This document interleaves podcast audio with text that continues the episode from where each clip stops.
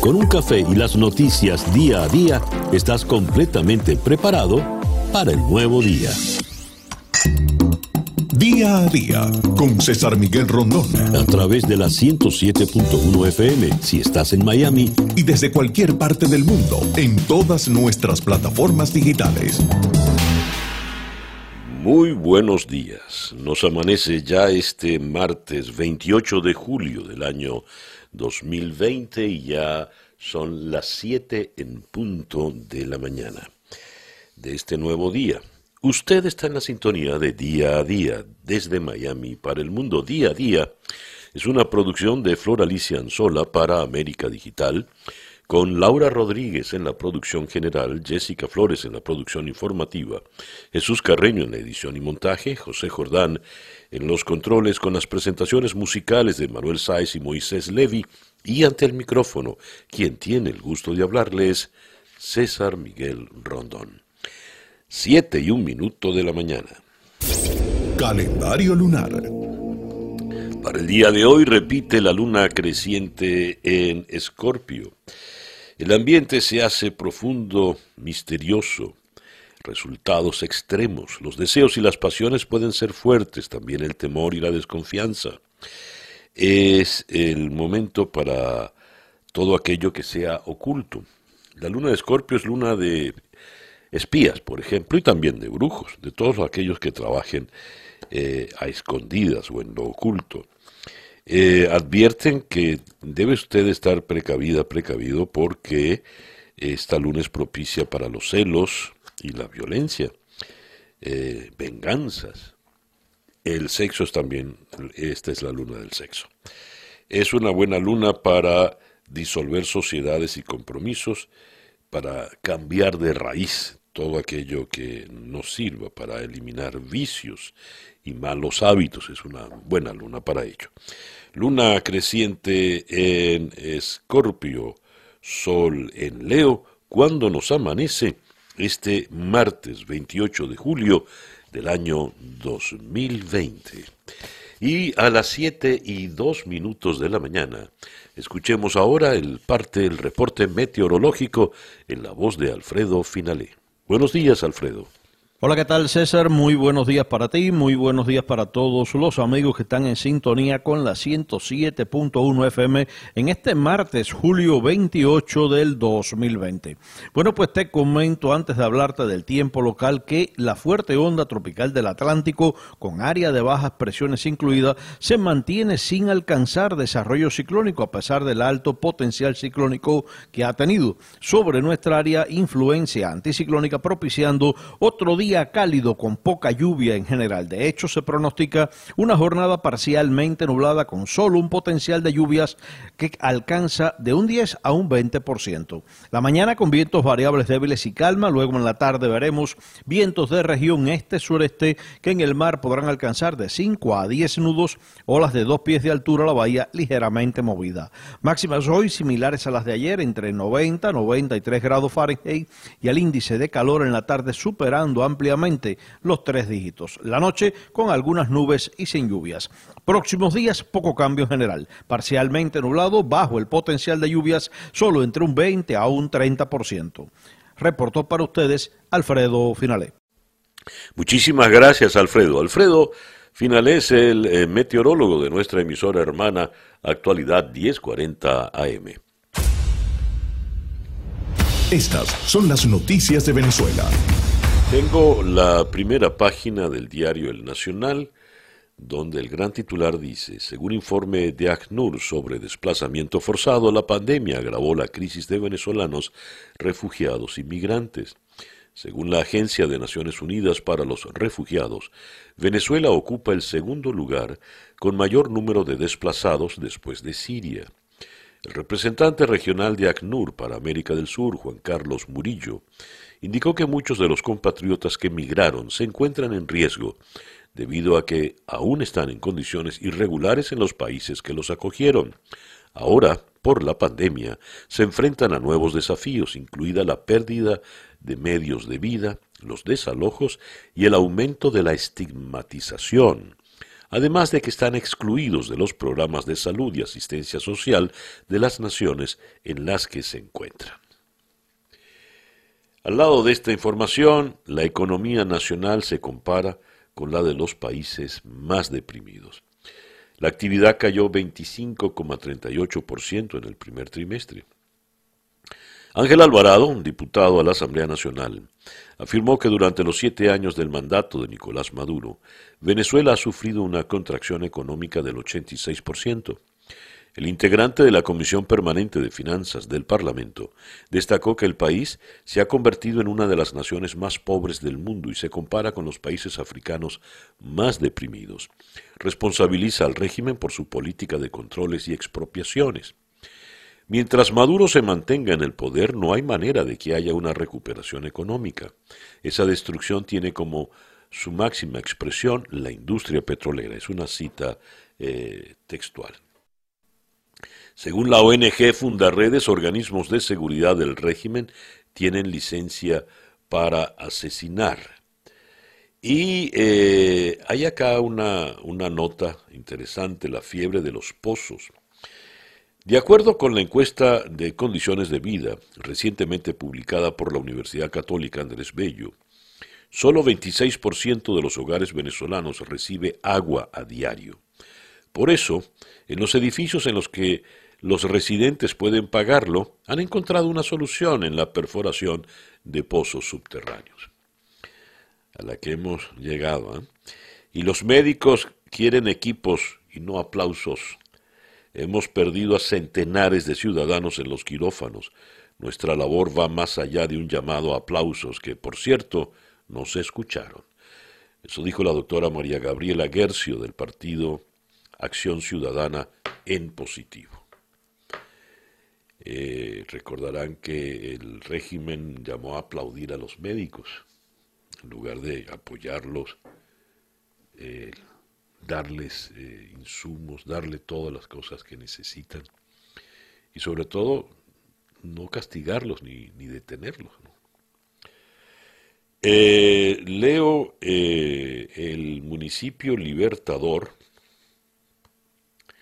esto está en crónica.1, el municipio Libertador de Caracas tiene más casos de COVID que cualquier estado del país. En la semana del 13 al 19 de julio hubo 727 casos en Caracas, la cifra aumentó 56,81%. La semana siguiente, del 20 al 26 de julio, con 1.140 confirmados en la ciudad, y El Valle es la parroquia que tiene más casos en la ciudad de Caracas.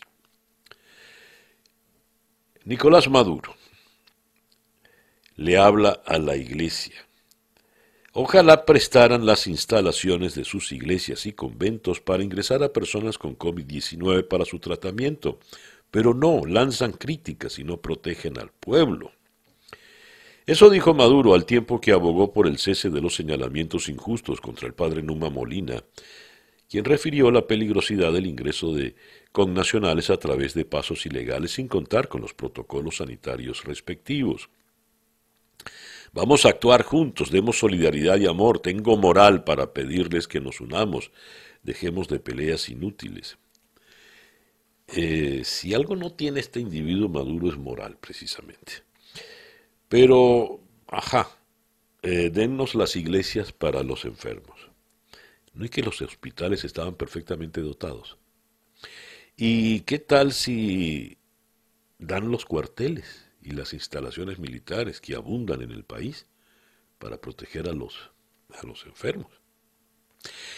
Monseñor eh, Roberto Líquer, el arzobispo emérito de Coro, tomar las iglesias a la fuerza hará que la gente se alborote, advierte el arzobispo emérito. Las de, esto lo dijo eh, a propósito de la de lo planteado por Nicolás Maduro. En una entrevista en Noticiero Digital, un señor Líquer dijo, Maduro tendría que hablar con la conferencia episcopal venezolana a ver qué le dicen. Porque si se va a meter a la fuerza en una iglesia, está jugando con candela. No solamente con la iglesia, sino con el pueblo, porque va a alborotar a toda la gente. ¿Cómo va a meter en las iglesias a los enfermos?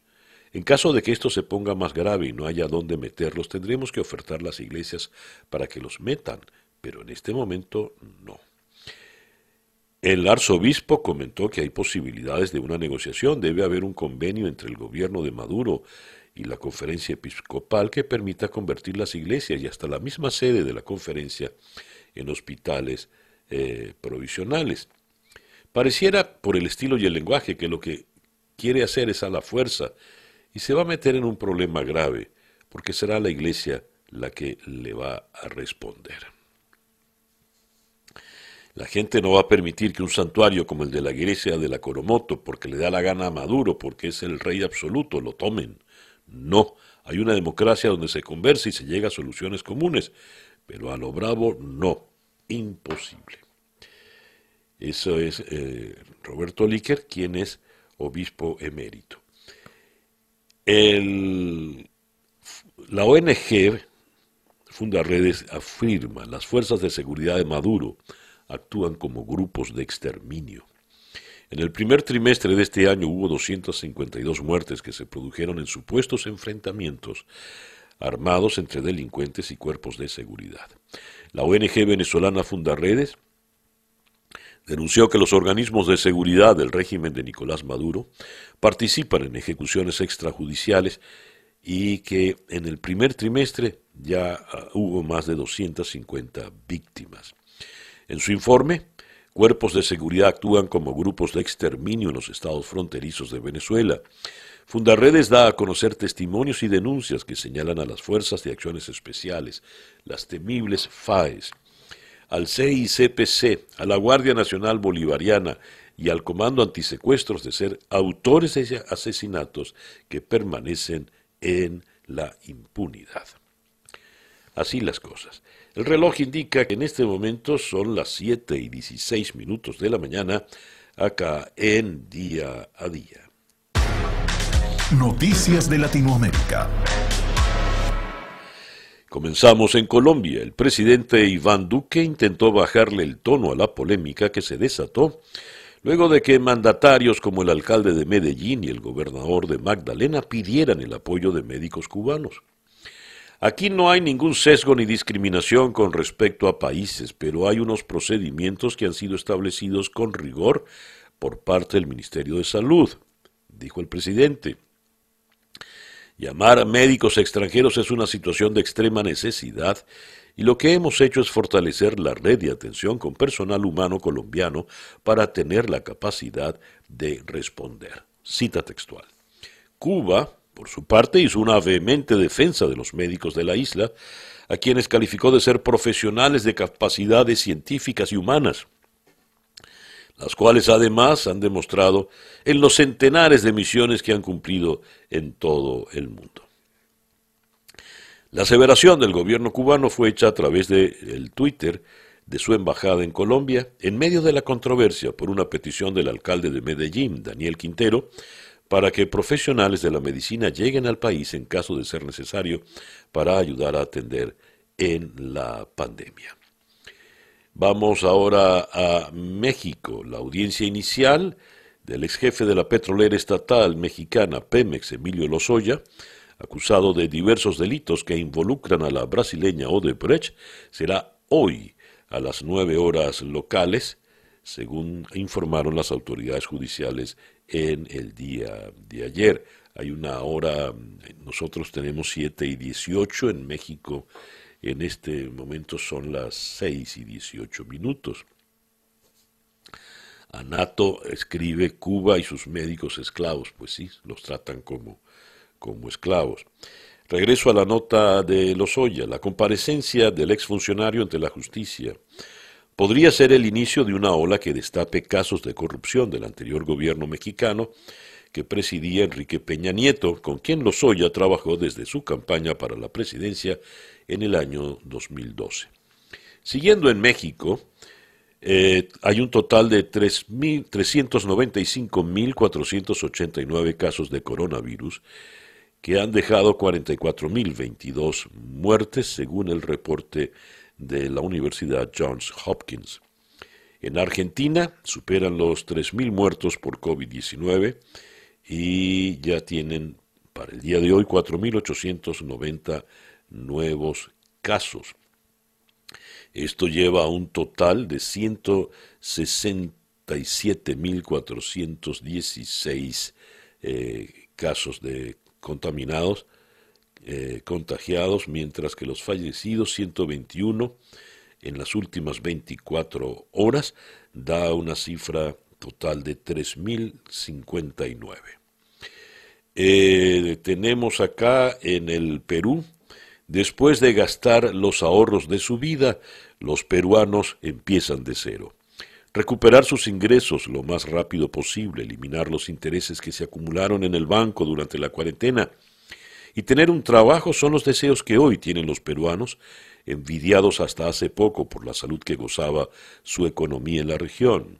Esos son los desafíos que los peruanos le lanzan a su presidente Martín Vizcarra, que en el día de hoy dará su último mensaje formal al Congreso y la Nación con motivo de las fechas patrias. 365 días exactos antes de que Vizcarra abandone el gobierno. Ecuador dijo que realizará gestiones diplomáticas para proteger a las Islas Galápagos ante la amenaza de una flota de buques pesqueros, en su mayoría de bandera china, que permanece en aguas internacionales cercanas al archipiélago. La Armada de Ecuador identificó la semana pasada a unas 260 embarcaciones en las inmediaciones de la zona económica exclusiva de las Islas Galápagos, lo que despertó la alerta de las autoridades del país andino. En Chile, cientos de ciudadanos hicieron fila ante algunas oficinas de las administradoras de fondos de pensiones para informarse sobre el retiro del 10% de sus ahorros previsionales, después de que la semana pasada se aprobara la ley que permitirá este abono.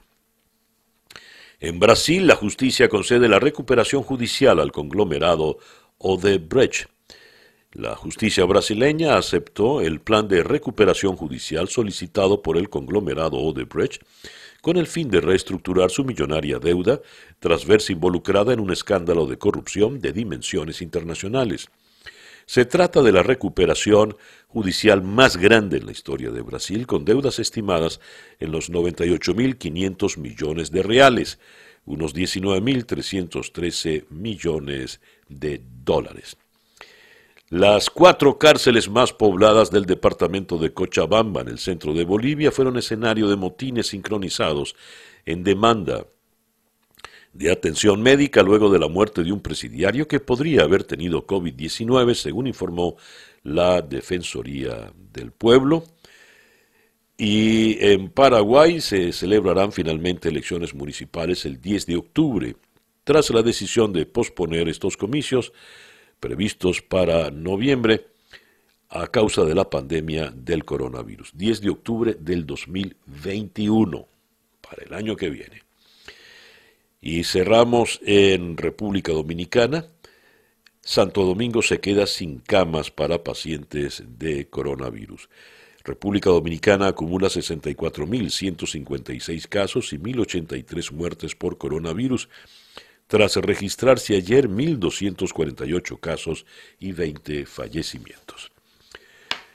Ese pues nuestro viaje por la región, por la América Latina. El reloj indica que en este momento eh, son ya las 7 y 23 minutos de la mañana acá en Día a Día. Escuchas Día a Día con César Miguel Rondón. Nuestra agenda para el día de hoy, eh, martes 28 de julio, vamos a comenzar en la ciudad de Washington con el destacado economista venezolano Alejandro Grisanti. El COVID-19 ha sido calificado por la Organización Mundial de la Salud como la peor emergencia de salud mundial que no solo sigue cobrando vidas, también la economía mundial se ha visto sumamente afectada. La pregunta que muchos se hacen es, ¿se deben reabrir las economías? ¿Bajo qué esquema? ¿Hasta dónde se puede soportar la situación? Grisanti ha hecho interesantes trabajos al respecto, ha escrito importantes trabajos al respecto y con él comentaremos el tema.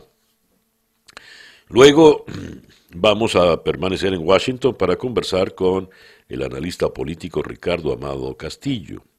Aunque el COVID ha acentuado la pobreza en muchos países, en Estados Unidos es un punto de crítica durante la administración de Trump. ¿Por qué Estados Unidos tiene niveles tan altos de pobreza y cómo eh, ha afectado el COVID la situación económica?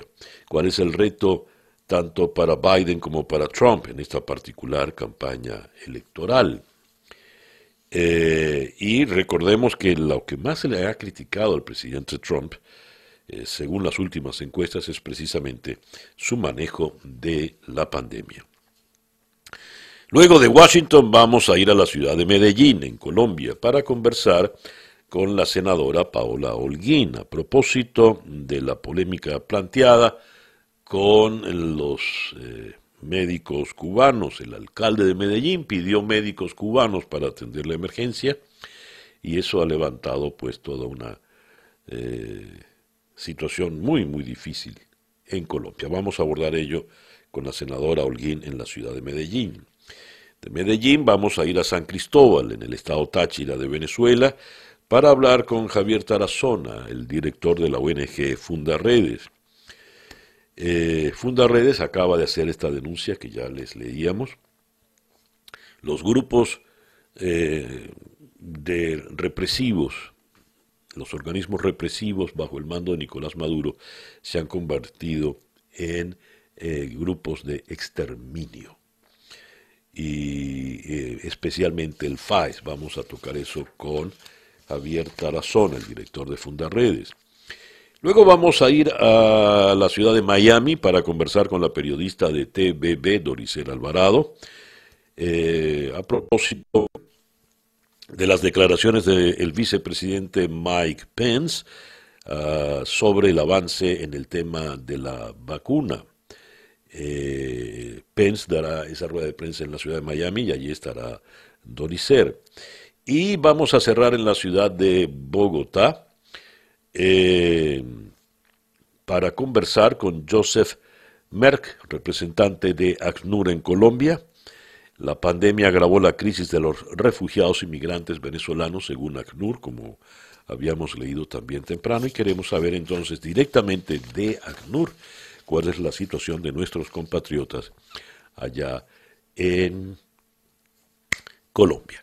Esa pues nuestra agenda para el día de hoy, eh, martes 28 de julio. Y son las 7 y 27 minutos de la mañana. El editorial con César Miguel Rondón. Recibo este mensaje eh, por el WhatsApp. Me escribe una muy, muy querida periodista eh, con quien he compartido largos años. Ella está residenciada desde hace ya mucho tiempo en la ciudad de Valencia. Y es una de esas periodistas todoterreno, pues, que ha hecho del oficio una bandera.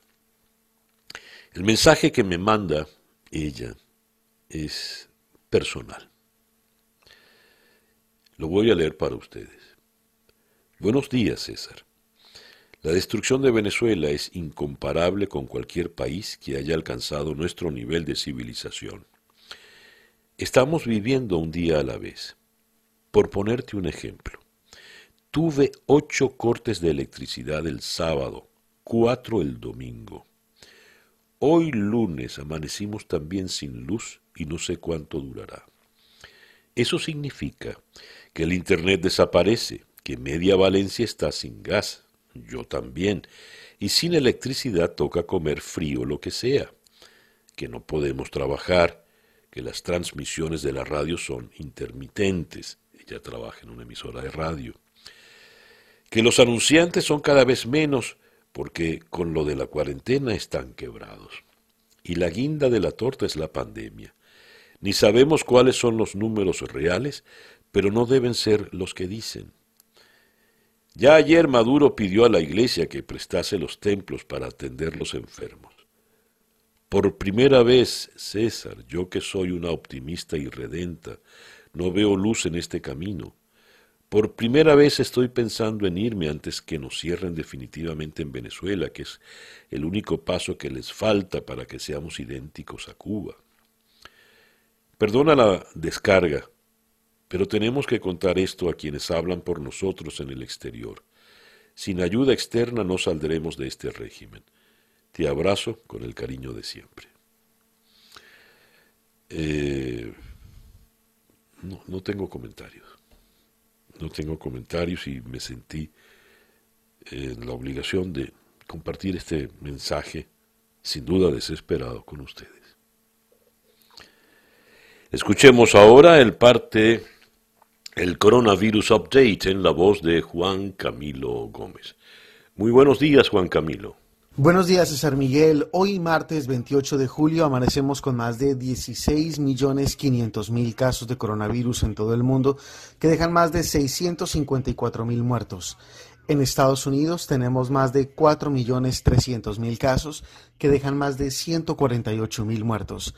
En Florida, 432.000 casos que dejan un total de 6.049 muertos. Gracias, Juan Camilo. Juan Camilo Gómez es nuestro compañero en Unión Emisora Hermana Actualidad 1040 AM. 7 y 37 minutos de la mañana, Capicúa. Las noticias de hoy en Estados Unidos. Bien, eh, comenzamos con la información del coronavirus. Ya les tengo a ustedes acá lo primero. Estados Unidos prueba vacuna para el coronavirus en 30.000 voluntarios. Los estudios sirven no solo para ver si la vacuna contra el coronavirus funciona, sino también para garantizar que no tenga efectos secundarios perniciosos. Eh, para determinar la eficacia de la dosis, los voluntarios no sabrán si están recibiendo la vacuna o un placebo. Luego de dos inyecciones serán monitoreados de cerca para ver cuál de los dos grupos desarrolla más infecciones al tiempo que prosigue con su rutina diaria especialmente en regiones donde el virus ha resurgido. Desafortunadamente para Estados Unidos, tenemos abundantes infecciones ahora para poder dar con la respuesta, declaró el doctor Anthony Fauci en entrevista con Associated Press. Y Estados Unidos reitera advertencia sobre desinfectantes con metanol. La FDA indicó que ha habido cada vez más reportes de lesiones de gente que ha usado el metanol y en ocasiones hasta lo ha ingerido. Los desinfectantes no están autorizados para ingerirse. El tema fundamental, la noticia fundamental para el día de hoy, tiene que ver con el paquete de ayuda que ha propuesto la bancada republicana. El plan de ayuda planteado por los republicanos incluirá eh, extra para enfrentar el desempleo. Se está hablando de un paquete de un trillón de dólares.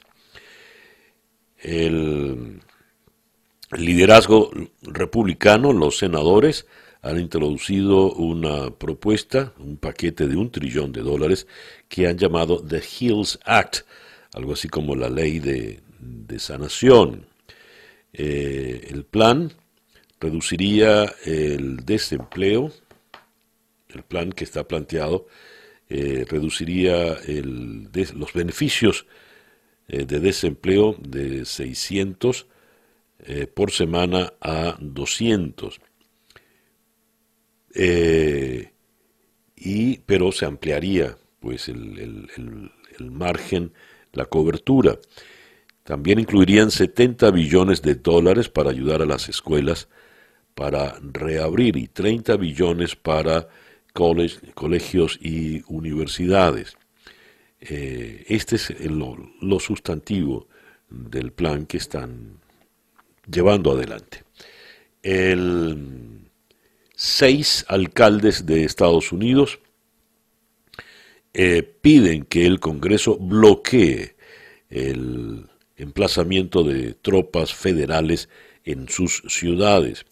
Estamos hablando de la solicitud de los alcaldes de Portland, Chicago, Seattle, Albuquerque, Kansas City y la capital, Washington, D.C., han escrito estos alcaldes a los líderes de ambos partidos, tanto en el Senado como en la Cámara de Representantes. La represión ejercida por estos agentes federales en Portland, por ejemplo, contra lo que ellos llaman anarquistas violentos, ha sido duramente criticada en todo el país.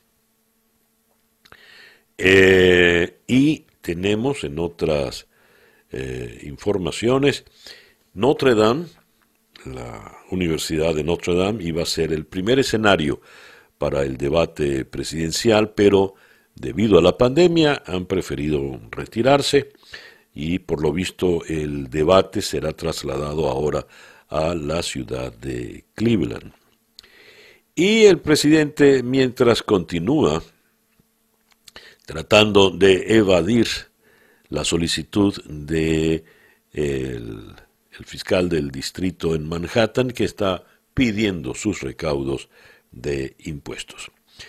El béisbol, las grandes ligas han abierto, pero han abierto con severas dificultades. Hoy en The New York Times destacan en grande la lamentable situación que ocurrió con el equipo de Miami, con los Marlins.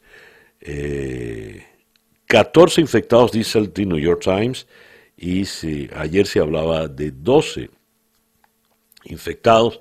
Eso obligó a que suspendiesen el juego que tenían previsto en, en Miami contra, creo que era contra los Orioles que, iban a jugar de manera tal de que la temporada va a ser mínima, una temporada muy, muy cortita, y ahora con estas suspensiones, pues la situación se va a empeorar. Eh, tanto el The New York Times hoy ilustra su primera página con una impresionante fotografía. Es una fotografía cenital, tomada desde lo alto, desde el centro de la rotonda. La rotonda es la el espacio que está justo bajo la cúpula del Capitolio, allí en la colina, el, Capitolio en la ciudad de Washington. Y en la fotografía vemos con la distancia social que eh, distancia física que se estila en estos tiempos de pandemia, a todos los congresantes sentados en torno al féretro que guarda los restos de John Lewis, donde ayer le rindieron tributo eh, en el Congreso, donde, de donde él fue miembro durante muchos años. Merece estar en el Panteón de los Patriotas, dijo la señora Nancy Pelosi. Y el Washington Post también nos da una gráfica de, de los honores militares y civiles que recibió John Lewis eh, en, en el Capitolio. La conciencia del Congreso le han bautizado acá. El reloj indica que en este momento eh, ya son las 7 y 44 minutos de la mañana.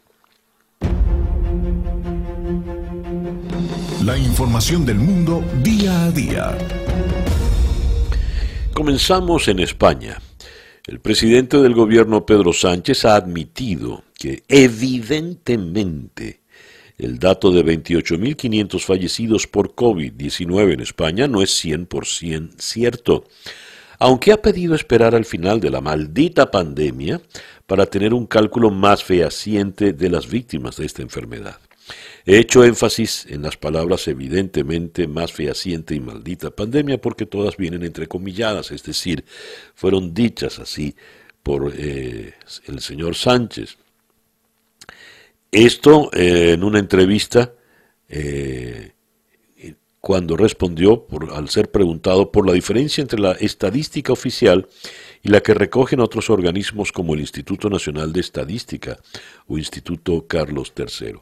Evidentemente no es 100% seguro. Eso lo dice un presidente de gobierno. En fin. La presión contra la cuarentena del Reino Unido arrecia en Europa. El gabinete de Boris Johnson redobló a última hora del día de ayer su veto y extendió su recomendación de no visitar las Islas Canarias y las Baleares, manteniendo además la cuarentena para todo aquel que llegue al Reino Unido desde el territorio español.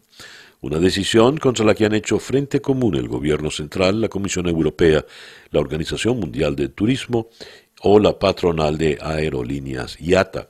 Recordemos que España, el gobierno español, ayer casi en tono de súplica le pedía al Reino Unido que hiciese una excepción con las Baleares y las Islas Canarias, pero el señor Johnson y su gobierno han hecho caso omiso de esta solicitud. El gobierno de Francia ha anunciado eh, que durante el fin de semana se han registrado más de 2.500 casos por coronavirus y 17 fallecidos y ha resaltado que las últimas tendencias eh, epidemiológicas muestran una lenta degradación de la situación de la pandemia en el país. Italia confirma un segundo día de descenso de casos de coronavirus y cuatro seguidos sin fallecidos en Lombardía. En el Reino Unido, el gobierno ha confirmado casi 700 nuevos casos de coronavirus y ha superado de esta forma el umbral de los 300.000 contagios desde el inicio de la pandemia. 45.759 eh, fallecidos. Salimos de Europa, vamos al Medio Oriente, la zona fronteriza entre Israel y el Líbano. Fue en el día de hoy escenario de un tiroteo que desencadenó las alertas y los residentes israelíes recibieron indicaciones de quedarse en casa después de que la milicia chií libanesa Hezbollah amenazara la pasada semana con vengar la muerte de uno de sus miembros en un ataque atribuido a Israel. El ejército israelí aseguró haber frustrado un intento de infiltración de un comando terrorista de Hezbollah que cruzó la línea azul, la demarcación establecida por Naciones Unidas entre Israel y el Líbano y supervisada por la Fuerza Interina de Naciones Unidas en el Líbano.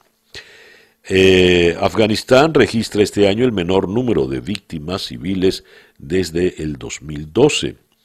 El conflicto en Afganistán dejó en la primera mitad del 2020 la menor cifra de víctimas civiles desde el 2012 debido sobre todo a la reducción de las operaciones militares extranjeras tras el acuerdo de paz entre Estados Unidos y los talibanes de febrero pasado y a la menor actividad del grupo yihadista Estado Islámico, según informó Naciones Unidas. Y las relaciones entre Pekín y Washington alcanzaron preocupantes máximos de deterioro con el cierre del consulado de Estados Unidos en la ciudad de Chengdu, en respuesta a la clausura el jueves pasado del consulado chino en Houston, en una espiral a la que los expertos no ven salida hasta pasadas las elecciones norteamericanas. Más de 35 años después de su apertura, la sede consular estadounidense en Chengdu, ciudad suroccidental y capital de la provincia de Sichuan, arriaba la enseña del país norteamericano a las 6 y 18 horas locales en unas imágenes retransmitidas por la televisión estatal china. Vamos a la ciudad de Washington, donde en la línea telefónica tenemos al destacado economista venezolano Alejandro Grisanti. Alejandro, muy buenos días. Muy buenos días, César. Gracias por la invitación. Esperando a que cambie el mundo, decía John Mayer en su canción, y leo informaciones como esta. El señor Michael Ryan, quien es el director de la Organización Mundial de la Salud para Situaciones de Emergencia, dice, hablando ya más como Pareciera que habla como economista y no como médico. Prácticamente imposible mantener las fronteras cerradas por mucho tiempo más. Las economías deben reabrir, la gente tiene que trabajar, el comercio debe reanudarse. Muy bien, eso lo está diciendo la Organización Mundial de la Salud. Tan grave llegó la situación económica que hasta la OMS pide reabrir la economía. Mira, César, la verdad que sí, esta paralización completa está afectando a dentro del mundo a los países más pobres y dentro de los países a los países más este eh, y dentro de los países a los más pobres de esos países, ¿no? Tenemos que la Organización Mundial de, de, Comida, de, de, de, de Alimentos también está diciendo que la hambruna se va a duplicar en el 2020, que la gente va a pasar mucho más hambre, sobre todo, por supuesto, los sectores más desprotegidos. ¿Por qué es esto? Porque hay una inmensa masa de la población en el mundo que depende de lo que gana en el día que son parte de ese sector informal. Cerca, por ejemplo, en América Latina, más de la mitad de la población de América Latina este, vive del sector informal, vive de los trabajos diarios que hace e intentar imponerle a esta, a esta inmensa proporción de la población este, el quedarse en su casa no es posible porque tienen que salir a ganarse los alimentos, ¿no? Leo. En, estos, sí. Sí, adelante. países eh, en los países más pobres, César, no puedes contar con el espacio fiscal, no cuentas con un gobierno solvente, con la suficiente fortaleza de poder hacer transferencias a estos hogares más pobres, a estos hogares que tienen que ganarse la vida del día a día y ahí es donde tiene, digamos, una de las mayores limitaciones, ¿no? Un gobierno débil financieramente con una restricción presupuestaria muy fuerte que no puede transferirle a los hogares más pobres el mínimo sustento diario que ellos necesitan para vivir. Leo eh, en Infobae que el Banco Mundial adelantó que Latinoamérica va a perder 25 millones de empleos este año por el coronavirus pero eh, el Banco Mundial advierte que la situación puede ser incluso peor. 50 eh, millones de latinoamericanos van a caer por debajo de la línea de pobreza. Si esto es así, ¿cómo es el porvenir? cinco años por delante para América Latina, Alejandro. Mira, yo, una de las proyecciones que se hace es que posiblemente, César Miguel, vamos a retroceder 20 años en América Latina. Es decir, lo que hemos avanzado eh, eh, eh, en, en, en estos años, desde el 2000 hasta ahorita, en términos de reducción de pobreza, en términos de Producto Interno Bruto, en términos de creación al final de riqueza, este, se pueden perder o están seriamente amenazados con, el con, con, con la pandemia en el 2020. Yo he venido diciendo que, que, que, hoy el centro de la pandemia está en América Latina, medida por diferentes, eh, eh, eh, de, diferentes maneras, bien sea por número de casos o por número de muertos, este, y por supuesto en el caso de los latinoamericanos, si lo comparamos con los europeos, son países que tienen gobiernos más débiles, este, gobiernos que tienen mayor restricción presupuestaria que los europeos, países que siempre han tenido una tendencia mayor de gasto y por consiguiente que tienen menos espacio fiscal para ayudar a la población a esos 25 millones de, de, puestos de trabajo que se van a perder y esos 50 millones que van a pasar la línea de pobreza. Entonces, para mí, desafortunadamente, eh, eh, dentro de cinco años, este, en el 2025 vamos a estar peor de lo que estábamos en el 2019 este, y se va a perder esos 20 años sobre todo en términos de pobreza que había ganado América Latina en, combatir este flagelo y reducir la población que estaba este, eh, eh, en esa situación crítica. Alejandro, estás hablando en términos generales de América Latina. Y en el caso particular de Venezuela, que por lo visto en sus cifras negativas se ha desprendido de la región, ¿qué le espera a Venezuela? Mira, César, dos cosas, ¿no? La, la primera y, cuesta siempre eh, eh, decir, y no creo que esté diciendo algo bueno, eh, en Venezuela se ha logrado reducir mucho más los casos que en el resto de América Latina. Por más que el gobierno esté engañando en cifras, este, las órdenes de magnitud de Venezuela con Perú, en Perú hay 30 veces más casos, casi 40 veces más casos que en Venezuela. ¿Por qué es esto? Yo creo que se debe a dos razones. ¿no?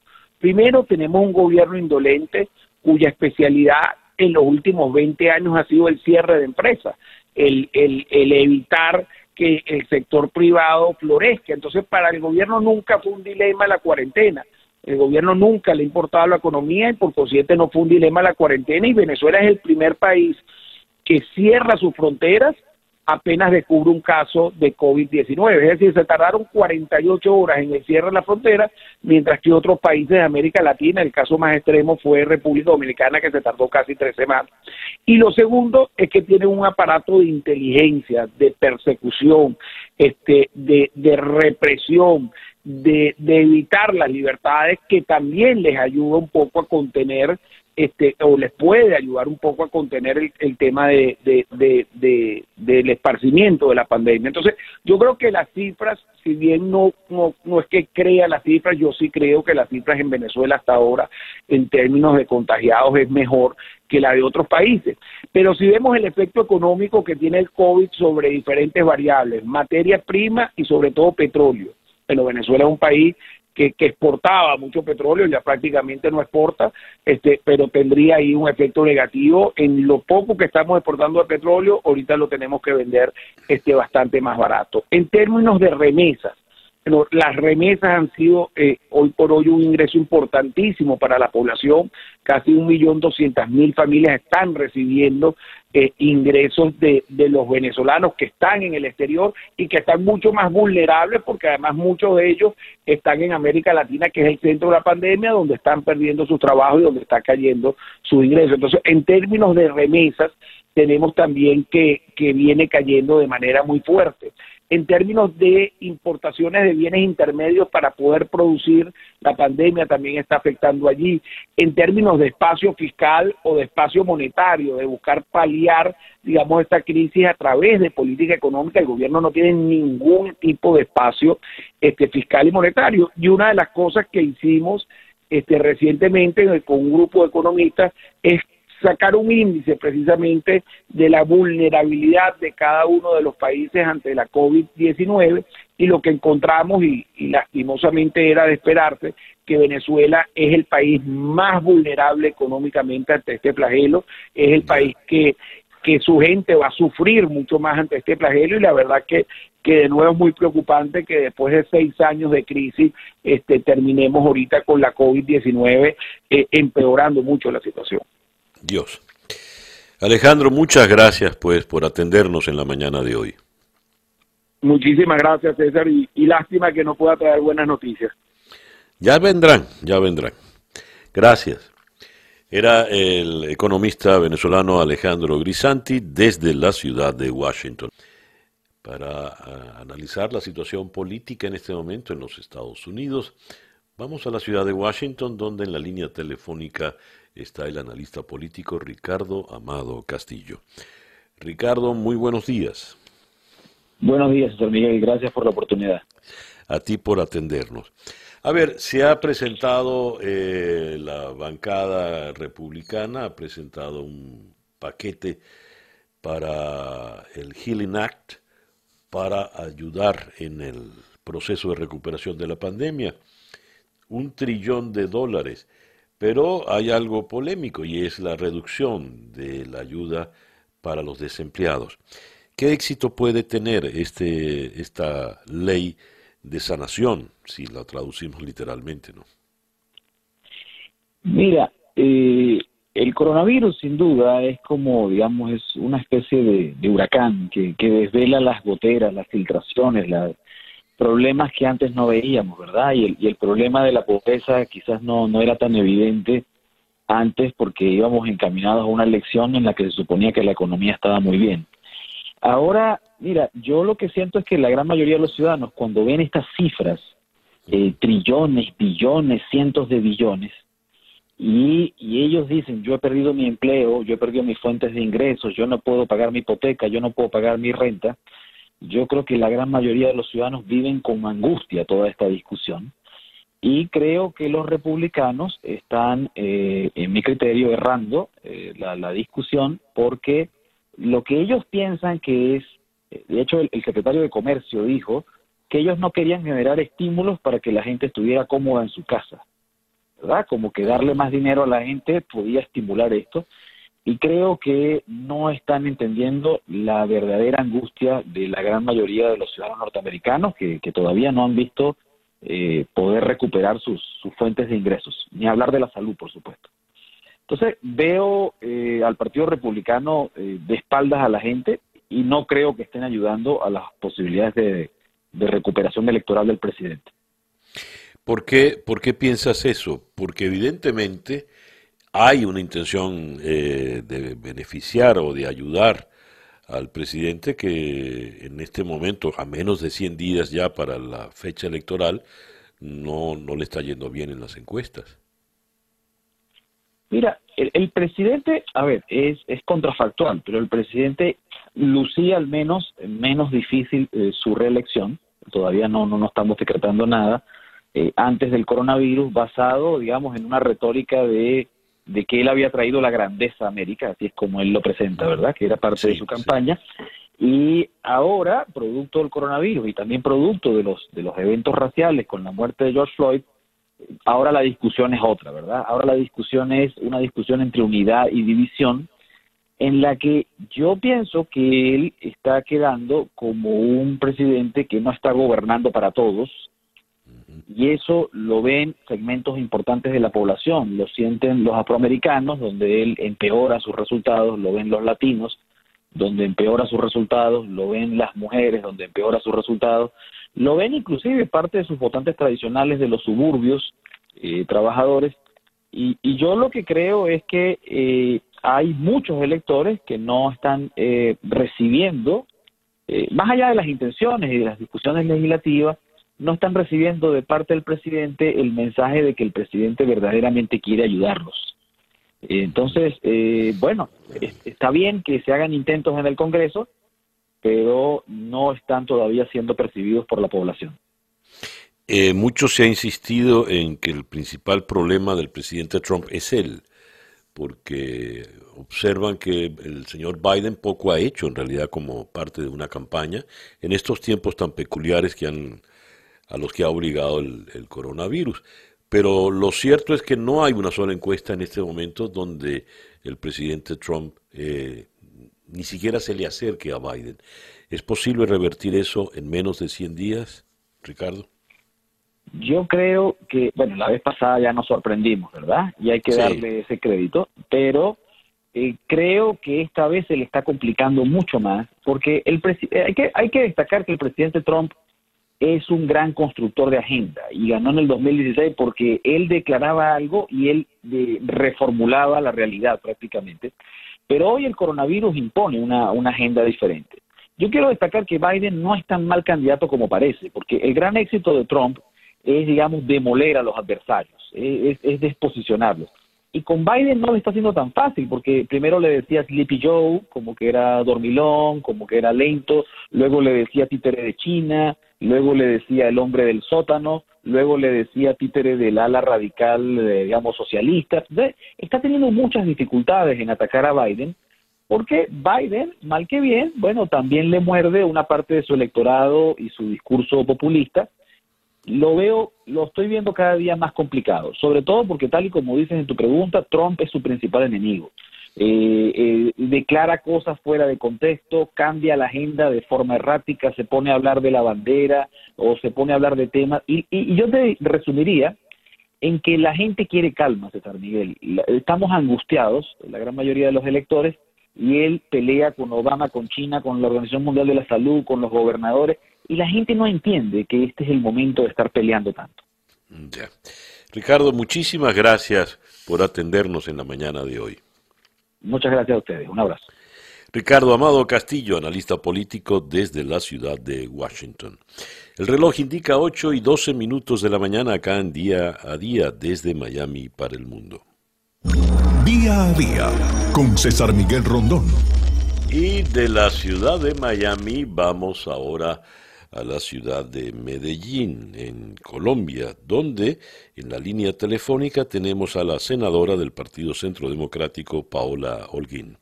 Senadora Holguín, muy buenos días, gracias por atendernos. Buenos días, muchas gracias a usted, doctor Miguel Rondón, y a su audiencia. Senadora, el alcalde de su ciudad, el señor Daniel Quintero, ha pedido eh, el apoyo de médicos cubanos por la situación que se está viviendo en Antioquia a propósito de la pandemia. Esto ha, desatado toda una discusión muy agria en el plano político, más allá del plano de sanidad. ¿Usted qué opina? Estamos totalmente en desacuerdo por varias razones. La primera es que en Colombia el tema de talento humano extranjero es competencia exclusiva del gobierno nacional. como lo ha afirmado la Cancillería. Dos, el Ministerio de Salud emitió una resolución este año, la 628, donde establece que se tiene que priorizar el talento humano nacional, establece cuatro etapas que se deben agotar antes de acudir a opciones de personal sanitario extranjero. Además, en caso de hacerse, el alcalde tendría que haber coordinado y solicitado autorización al ministerio. Tres, porque en muchos países donde han llegado estas misiones médicas, se ha hablado de, la, de lo costosas que son, de lo mal preparadas que están y de actividades paralelas que realizan que nada tienen que ver con el tema de medicina. El otro elemento es, mire, eh, nosotros el año pasado tuvimos que expulsar un ciudadano cubano del G2 que estaba en Colombia haciendo espionaje en la base aérea de Palanquero. Casualmente, esa persona eh, que respondía al nombre de José Manuel Peña había llegado como miembro de una supuesta misión médica a Venezuela. Entonces yo creo que hay suficiente antecedente en las denuncias del secretario de la OEA y de Human Rights Watch sobre el carácter de estas misiones. Pero ¿por qué el alcalde Quintero está pidiendo estos médicos? ¿Tan grave es la situación en Medellín y Antioquia? no es tan grave y no hemos llegado al punto donde tengamos que acudir a ese tipo de ayuda. De hecho, como le decía, aquí se establecieron cuatro fases y estamos en la segunda, ni siquiera hemos llegado a la cuarta para tener que acudir a este personal. Lo que pasa es que el alcalde de Medellín, al igual que el alcalde de Cali y el gobernador del Magdalena, todos tres han hecho la misma solicitud, todos tres pertenecen a más o menos la misma línea ideológica. La pregunta que uno se hace es si ellos lo hacen por una real preocupación por el tema de sanidad o por afinidad ideológica y estrategia política. ¿Y usted qué piensa? Si hago la pregunta, es que tengo la duda, doctor César, porque la verdad es que hay unos sectores de izquierda que han estado coordinados, que son los que siempre defienden la narcodictadura, defienden el tema de Cuba, a pesar de que bien lo hemos afirmado, Cuba alberga a los terroristas del ELN, a cabecillas que ordenaron la bomba que asesinó a 22 cadetes y a decenas y dejó heridas decenas de personas en Bogotá. Ellos siguen albergando esos terroristas, pero aquí hay sectores que siguen en una en un fuerte lazo con Cuba, en un tema ideológico que ya raya con complicidad criminal. Le leo lo siguiente, senadora no a los médicos cubanos. El cuerpo médico de Medellín es de excelencia. Durante estos cuatro meses se debería haber avanzado en entrenar al talento humano en manejo de UCIs. Cuba explota a los médicos como una trata de blancas. Así empezó la toma de Venezuela. Este es un, un trino, como dicen ustedes en Colombia, del expresidente Álvaro Uribe Vélez. Me gustaría su opinión al respecto. El presidente Uribe está diciendo la verdad. Nosotros tenemos un personal médico en Medellín, en Colombia, que ha reconocido a nivel mundial por los estándares de calidad, por la capacidad. Adicionalmente, lo cierto es, como le decía yo antes, nosotros no hemos agotado las etapas previas y tenemos todavía suficiente personal sanitario para atender la pandemia. Lo que a uno le preocupa es que pasando por encima del gobierno nacional de lo establecido en la Constitución y en resoluciones, el alcalde quiera traer estas misiones cubanas, que vuelvo y digo, nosotros en Colombia tenemos suficientemente documentado cómo han actuado esas misiones en otros países. Senadora Holguín, le agradezco mucho pues que nos haya usted atendido en la mañana de hoy. Gracias de todo corazón a usted, doctor San y a, su audiencia. Muy amable. La senadora Paola Holguín, eh, del Partido Centro Democrático, precisamente desde la ciudad de Medellín. Les habíamos comentado la situación planteada eh, con los grupos de exterminio de régimen de, Nicolás Maduro, que están actuando prácticamente eh, abiertamente con ejecuciones extrajudiciales. Leo este trabajo que publica el Diario de las Américas en, en Venezuela. La ONG venezolana Funda Redes denunció que los organismos de seguridad del régimen de Nicolás Maduro participan en ejecuciones extrajudiciales y que en el primer trimestre de este año esta práctica ha dejado más de 250 víctimas en Venezuela. En su informe, cuerpos de seguridad actúan como grupos de exterminio en los estados fronterizos de Venezuela. Funda Redes da a conocer testimonios y denuncias que señalan a las fuerzas eh, de acciones especiales FAES al Cuerpo de Investigaciones Científicas, Penales y Criminalísticas, CICPC, y a la Guardia Nacional Bolivariana y al Comando Nacional Antisecuestros de ser autores de asesinatos que permanecen en la eh, impunidad. En la línea telefónica desde la ciudad de San Cristóbal, en el estado Táchira, tenemos ahora al director de Funda Redes de esta ONG, Javier Tarazona. Javier, muy buenos días. César Miguel, buenos días y agradecerte una vez más por la oportunidad de, poder comunicarnos y poder manifestar el drama se vive. Prácticamente tienen licencia para asesinar. ¿Por qué haces esta afirmación tan, tan grave? Es decir, ellos cuando salen a la calle salen a matar.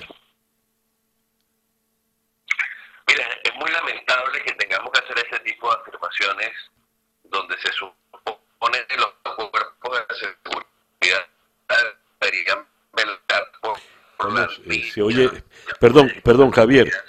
Javier, disculpa, se está oyendo con mucha dificultad. Vamos a volver a, llamarte a ver si, logramos, eh, logramos corregir el inconveniente. Eh, el diario El Nacional reseña precisamente estas declaraciones organismos de seguridad del régimen tienen licencia para asesinar.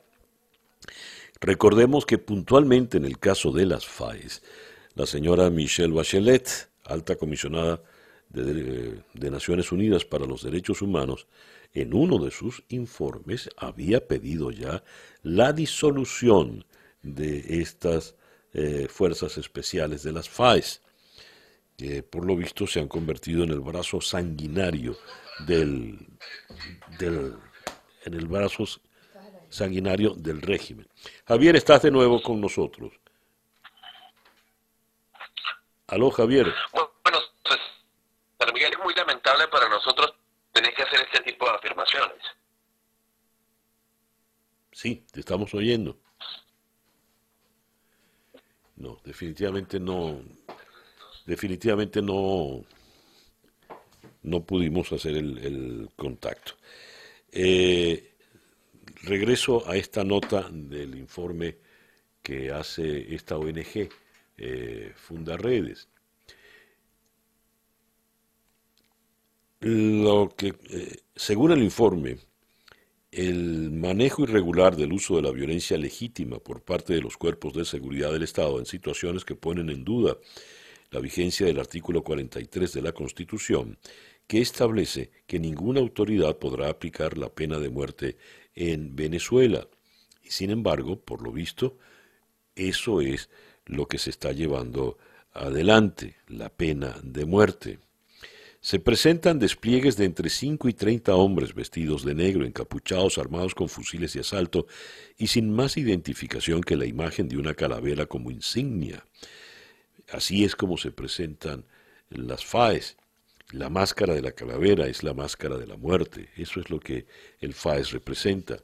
Y eh, el FAES está bajo la dirección de un alias Miguelito, eh, antiguo integrante de un colectivo, se dio a conocer en uno de los sucesos violentos de represivos del año 2014 y él allí estaba por lo visto involucrado en varios de los asesinatos de los estudiantes manifestantes. Este es el que ahora está al frente de la FAES y por lo visto responde órdenes directas del más alto gobierno. Cuando se dice alto gobierno, se dice evidentemente Nicolás Maduro. El país de Madrid destaca como la segunda noticia más importante, 30.000 voluntarios probarán la vacuna de Moderna en los Estados Unidos. El epidemiólogo Anthony Fauci cree que se podría distribuir desde noviembre y ha sido más allá de la situación política, el coronavirus, la parálisis de la economía, ha sido la noticia de más que más esperanza ha brindado. Estados Unidos prueba la vacuna para el coronavirus en 30.000 voluntarios. Quien dio la información al respecto detalladamente fue el vicepresidente Mike Pence y lo hizo en la ciudad de Miami, donde estuvo presente nuestra compañera, eh, en una rueda de prensa donde estuvo presente nuestra compañera de TVB, Doricer Alvarado, quien ahora está en la línea telefónica. Doricer, muy buenos días. Hola, buenos días, César. ¿Tenemos motivos para estar optimistas, Doricer? ¿Qué información nos tienes? Mira, yo creería que sí. De hecho, eh, ayer ese fue el mensaje, fue un mensaje de esperanza por parte del vicepresidente y de los científicos que estaban allí en la Universidad de Miami. Eh, hablaron sobre esta tercera fase de pruebas de esta vacuna. Es la primera vacuna que inicia eh, una tercera fase de pruebas en Estados Unidos y eh, por lo menos en tres meses pudiéramos tener los primeros resultados si esta vacuna realmente es eficaz y segura. Porque en esta tercera fase eso es lo que se quiere comprobar. Ya en las fases anteriores eh, se dieron resultados positivos con respecto al tema del virus, es decir, eh, a las personas que fue administrada la vacuna ya había provocado una respuesta inmune y había pues eh, un, tema de seguridad de la vacuna. En esta tercera fase se quiere reafirmar esa seguridad de la vacuna y ver si realmente es eficaz en dos aspectos. Primero, en evitar eh, la muerte de las personas que contraen coronavirus y segundo, en evitar nuevos contagios, en prevenir nuevos contagios. Entonces, en esta tercera fase, y por eso se hace también esta prueba masiva de 30 mil personas en todo Estados Unidos, en 89 centros del país, uno de estos está acá en la ciudad de Miami, eh, se hace esta, esta prueba en, en esa cantidad de personas y no en un grupo reducido como se ha hecho en fases anteriores. Doricer, y a ver, entiendo a, una parte de estos voluntarios, de estos 30.000 voluntarios, les inyectan la vacuna de verdad y a los otros les inyectan un placebo y ninguno de ellos sabe exactamente qué es lo que está recibiendo. Eh, ¿Por qué se hace de esta manera y cuándo se, se empiezan a obtener resultados? Porque entiendo, a partir de la vacunación viene el monitoreo. ¿Qué van a estudiar en ese monitoreo? Sí, eh, en lo que nos explicaban ayer, de hecho hablábamos con una de las jefas del Departamento de Investigación en el área de infecciones de la Universidad de Miami.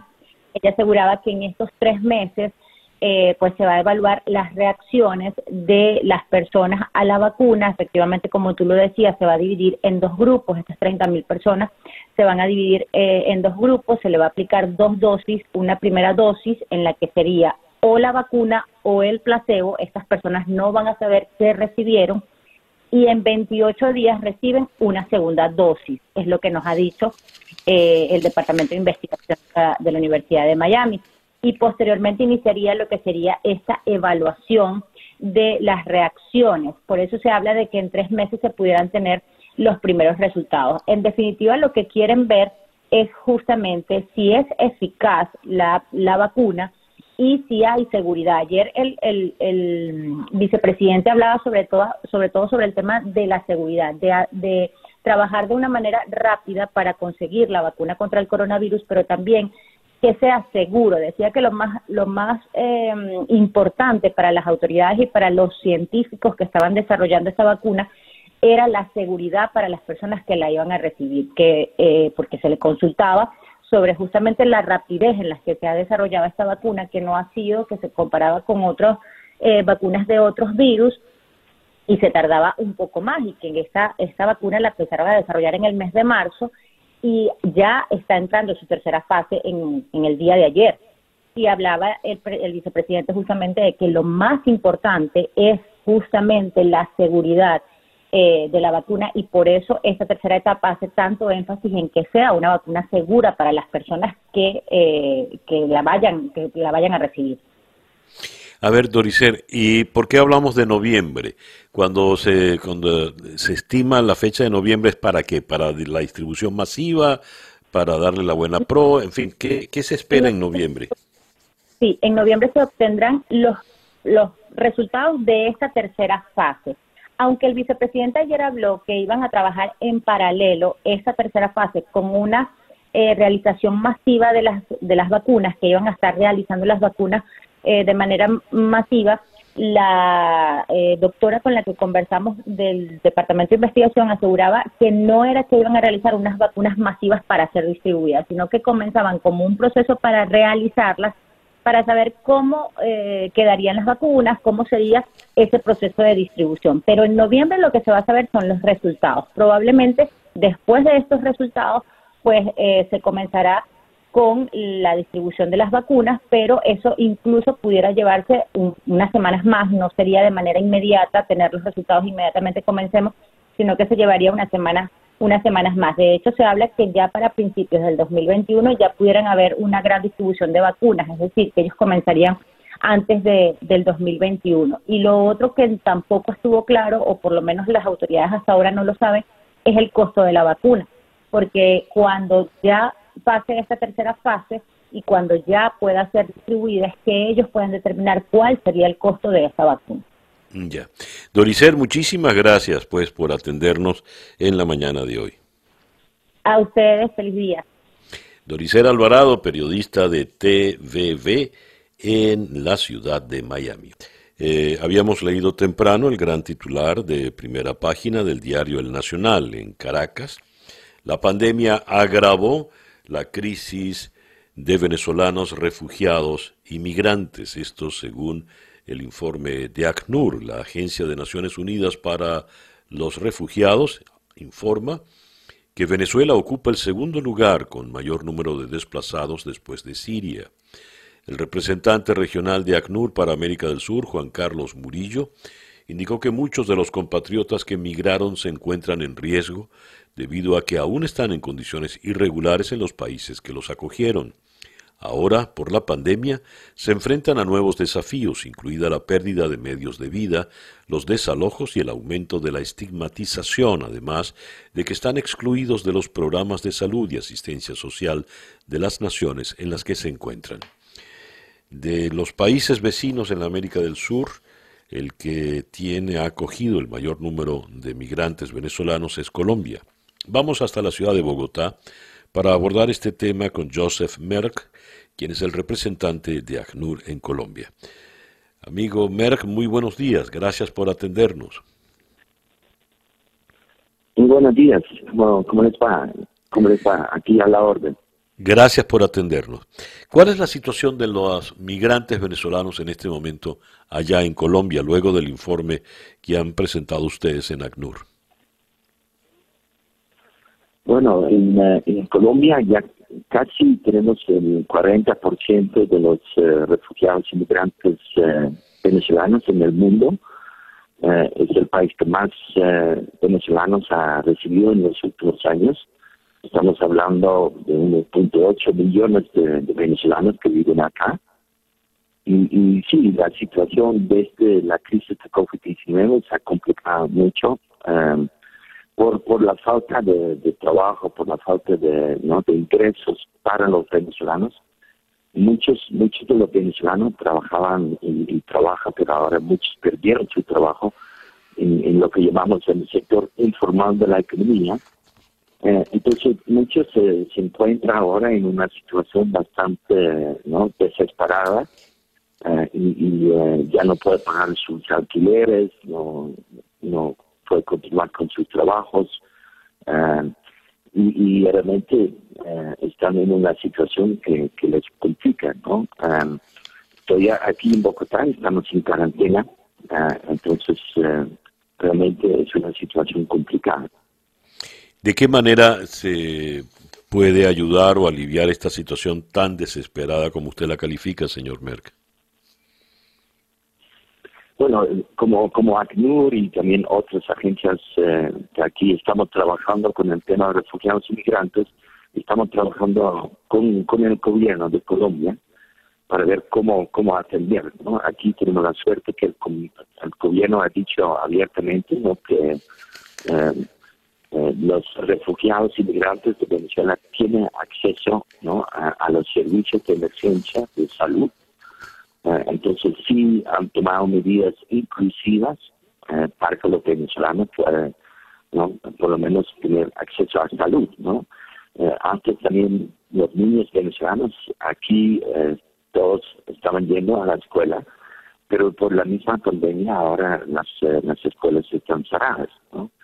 Entonces lo que estamos haciendo es ver cómo, cómo acompañar a los venezolanos. Eh, tenemos varios programas, ¿no? inclusive de, apoyo eh, humanitario a ellos a través de albergues, pero también a través de transferencias monetarias eh, para que la gente pueda aguantar la cuarentena y, este como lo vemos ahora, la, cuarentena sigue aquí en muchas partes de Colombia uh, y eso dificulta ¿no? para los venezolanos de sobrevivir en, en, esta economía ilegal que, que, la mayoría no tiene los documentos uh, necesarios para, para tener un trabajo formal.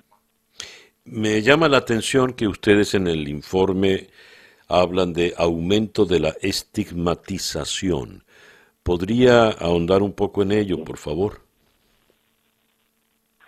Sí, nosotros aquí en Colombia también tenemos una campaña para, para combatir la xenofobia. Esta campaña se llama Somos Panas Colombia. Y, ya lo tenemos eh, dos años y medio esta campaña y, lo trabajamos junto con los, eh, los medios de comunicación, con el gobierno realmente para abordar ¿no? Uh, temas de discriminación, de estigmatización, uh, y, y, hemos sido bastante exitosos porque en general yo diría que los colombianos saben, ¿no? Saben uh, lo que lo que les está pasando a, a los venezolanos, muchos colombianos de hecho antes también, ¿no? tenían que huir de Colombia a Venezuela, muchos colombianos vivían en, en, en Venezuela y ahora más bien es al, revés y estamos viendo cómo, cómo llamar a la solidaridad para que los colombianos reciban a, a sus hermanos uh, venezolanos. El tema con, con el coronavirus sí se, se complicó un poco uh, por, por los mismos ¿no? problemas que están enfrentando los venezolanos. Muchos fueron desalojados, uh, están en la, calle pidiendo uh, cualquier apoyo y eso eh, ha aumentado también un poco la xenofobia hacia, hacia los venezolanos. Ya. Ya para concluir, señor eh, Merck, eh, ¿qué nos dice de los venezolanos que se agolpan en la, en la frontera para tratar de regresar al país? ¿Cuál es la situación de ellos? Bueno, en, los últimos meses ya ya hemos visto, ¿no? Por, por la misma desesperación que, muchos viven, que han regresado unos eh, 90 mil venezolanos desde Colombia a Venezuela. Eh, sin embargo, también hay, hay límites ¿no? de, cruzar, de poder cruzar la frontera hacia Venezuela. Eh, entonces, ahora estamos viendo que unos 2.000, 3.000 eh, venezolanos retornan todavía estas semanas por, por semana. Eh, entonces no no es tan grande el, el flujo como tal vez antes, hace dos, dos meses, eh, pero sigue dándose ¿no? un flujo de personas que, que, no ven futuro aquí en Colombia y están regresando a, su país. Eh, estamos tratando de acompañarlos, asegurando siempre los medidas, las medidas sanitarias, ¿no? El, tema que queremos evitar que en esos movimientos todos eh, que se podría convertir algunos puntos de concentración donde hay muchos venezolanos en puntos de contagio y estamos diciendo que, que eh, hay que cuidarse con esos viajes y eh, porque también muchas eh, muchas personas no tienen los los recursos para, para viajar en una forma segura y, y ahí estamos hablando con, con la frontera y con las autoridades ahí, ¿no? para acompañar este movimiento. Señor Merck, muchísimas gracias pues por atendernos en esta mañana. Bueno, con mucho gusto. Joseph Merck es el representante de ACNUR, la Agencia de Naciones Unidas para los Refugiados, de, encargado en Colombia. Y el reloj indica 8 y 53 minutos de la mañana. La sorpresa del iPod con César Miguel Rondón. Y bien, con uh, Juanes y Luna cerramos ya por el día de hoy.